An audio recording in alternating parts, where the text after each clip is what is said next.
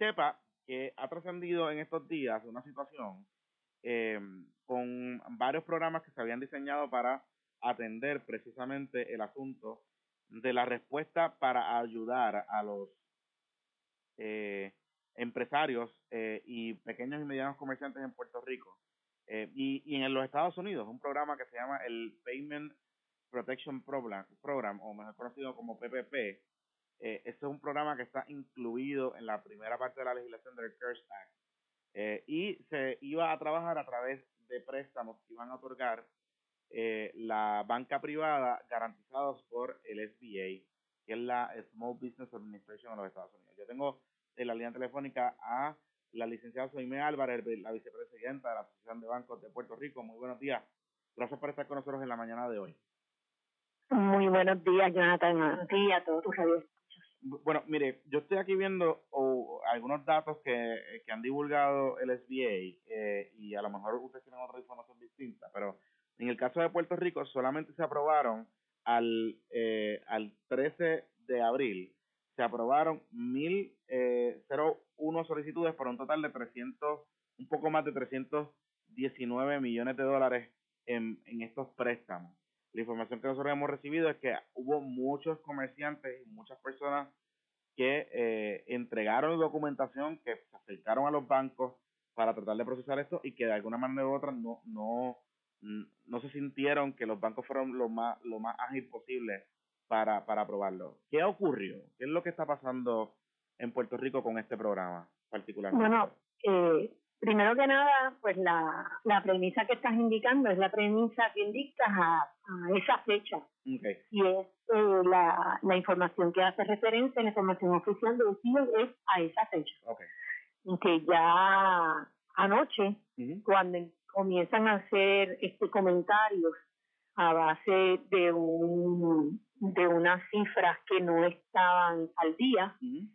eh, pues los las instituciones bancarias, parte de ellas, hacen comunicados de prensa oficiales en lo cual apenas se notifican que esa cifra fue superada. Okay. Eh, una sola institución eh, como tal procesó un total de 494 millones de dólares en préstamos a sus clientes. Okay. Este, la otra institución bancaria que también emitió comunicado procesó eh, aproximadamente eh, más de 200 millones de dólares en préstamos eh, para un total de 950 eh, personas que los procesaron con ellos. Así que pues si, si, si nos ponemos ya en la sumatoria y en cuántos, cuántos clientes se pudieron aprovechar de este programa de CIE, pues fueron mucho más de lo que mencionaste en, Okay. en- al inicio ¿verdad? de mi O sea que, más, o, mi más o menos en los números que esas dos instituciones eh, publicaron, eh, más o menos estamos hablando de casi 700 millones de dólares entre esos Es dos números. Eh, eh, en préstamos en. Puerto Rico, más o menos.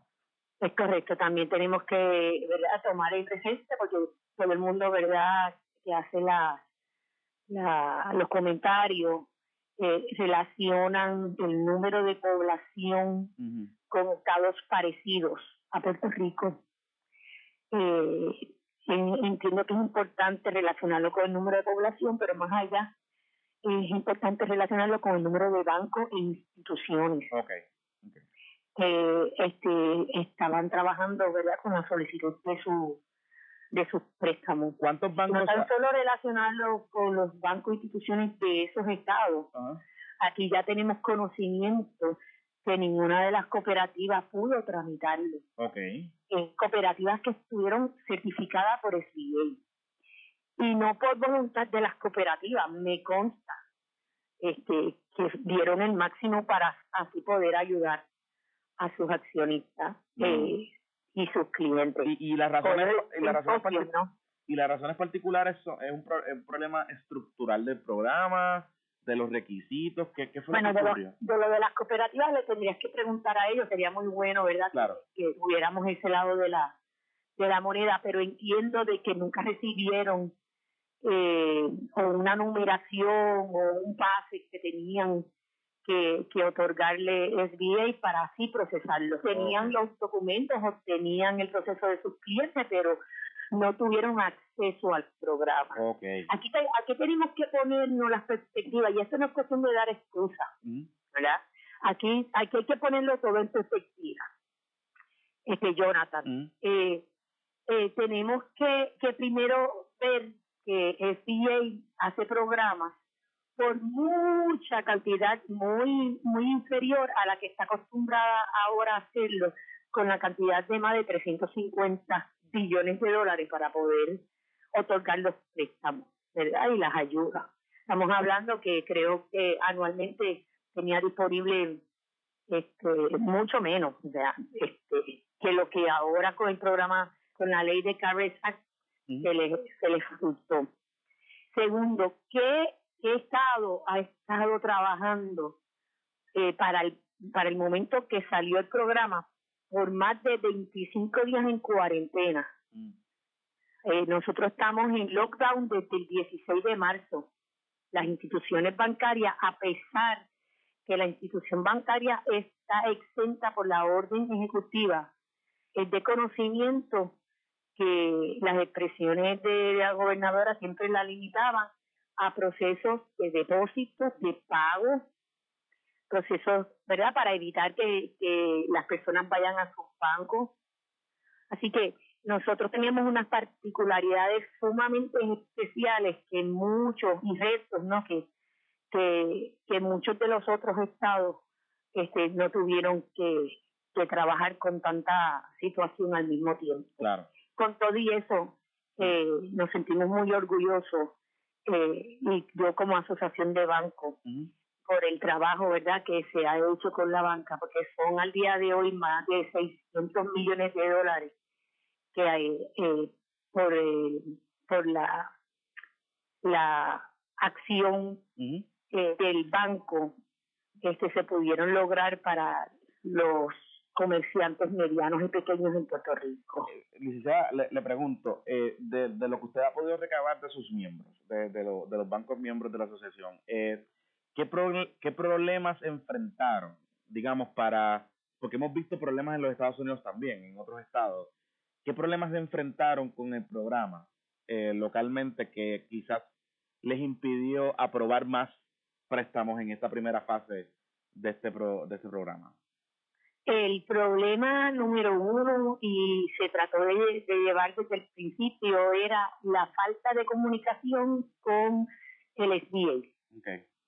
Eh, aparentemente se quedaba, no te puedo decir porque yo no estoy tramitando el programa, ¿no? Pero era muy lento.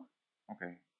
Muy lento. Este, sí, eh, sistemas que. De forma inicial cambiaron mucho los formularios. Okay. Okay.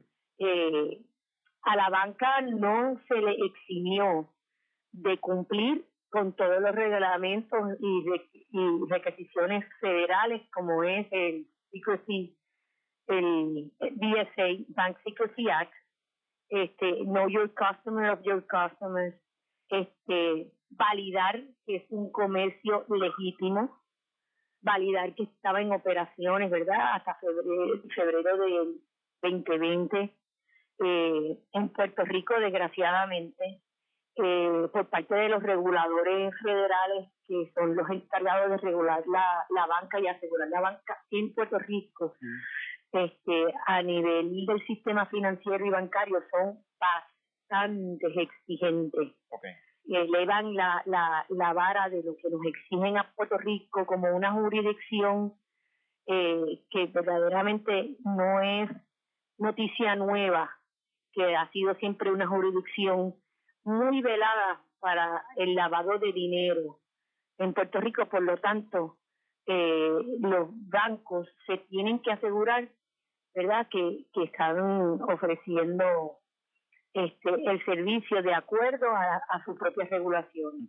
Por eso que ves transacciones que los bancos tienen que detener, eh, que los bancos paran, que regresan regresan pagos que no, no va de acuerdo a, a las funciones normales de negocio. Y eso es gracias a las propias regulaciones federales y los procedimientos de protocolo y de riesgo que tienen las instituciones financieras que siguen las normas que ellos mismos se han implantado para no verse envuelto en, ¿verdad? en penalidades o hasta cierre de sus propias instituciones. Hmm.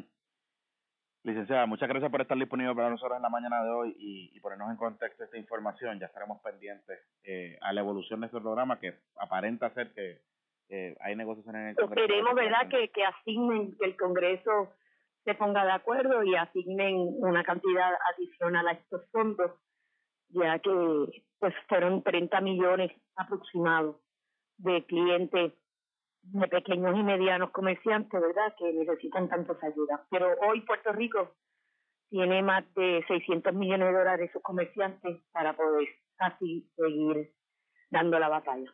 Sí, licenciada, gracias por estar disponible para nosotros en la mañana de hoy. Buen día. Gracias a ti, Jonathan. Amigos, la licenciada Soime Álvarez, la vicepresidenta de la Asociación de Bancos de Puerto Rico, se las